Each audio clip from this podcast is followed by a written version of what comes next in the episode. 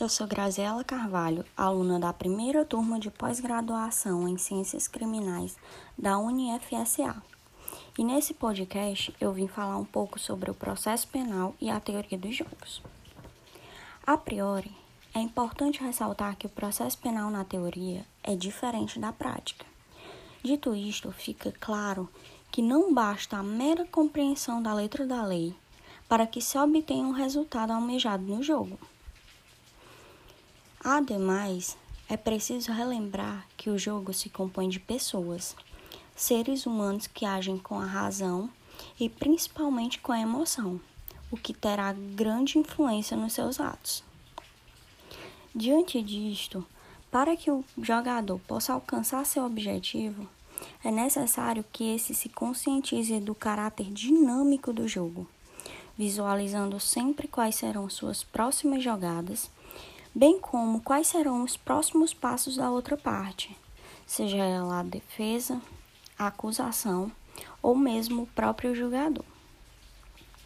Essa antecipação de atos, principalmente os da parte contrária, ajudará o jogador a eleger as melhores estratégias capazes de garantir seu objetivo, podendo vir a decidir com mais clareza a hora de argumentar, de mencionar uma prova ou mesmo de ficar em silêncio, o que é muito válido em algumas ocasiões.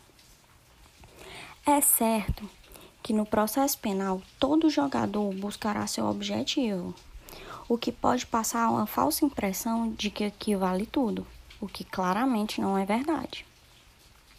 O jogo só se sustenta dado a existência de regras, que no caso em questão são as leis, Dessa forma, é de suma importância que estas sejam respeitadas. Quanto aos jogadores, não é diferente.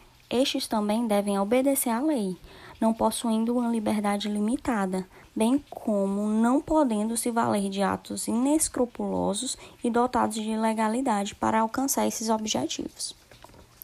Dessa maneira, evidencia-se que eles devem agir sempre conforme a lei e a ética para alcançar seus resultados, e assim garantir também o bom funcionamento do jogo e a preservação do nome dos próprios jogadores.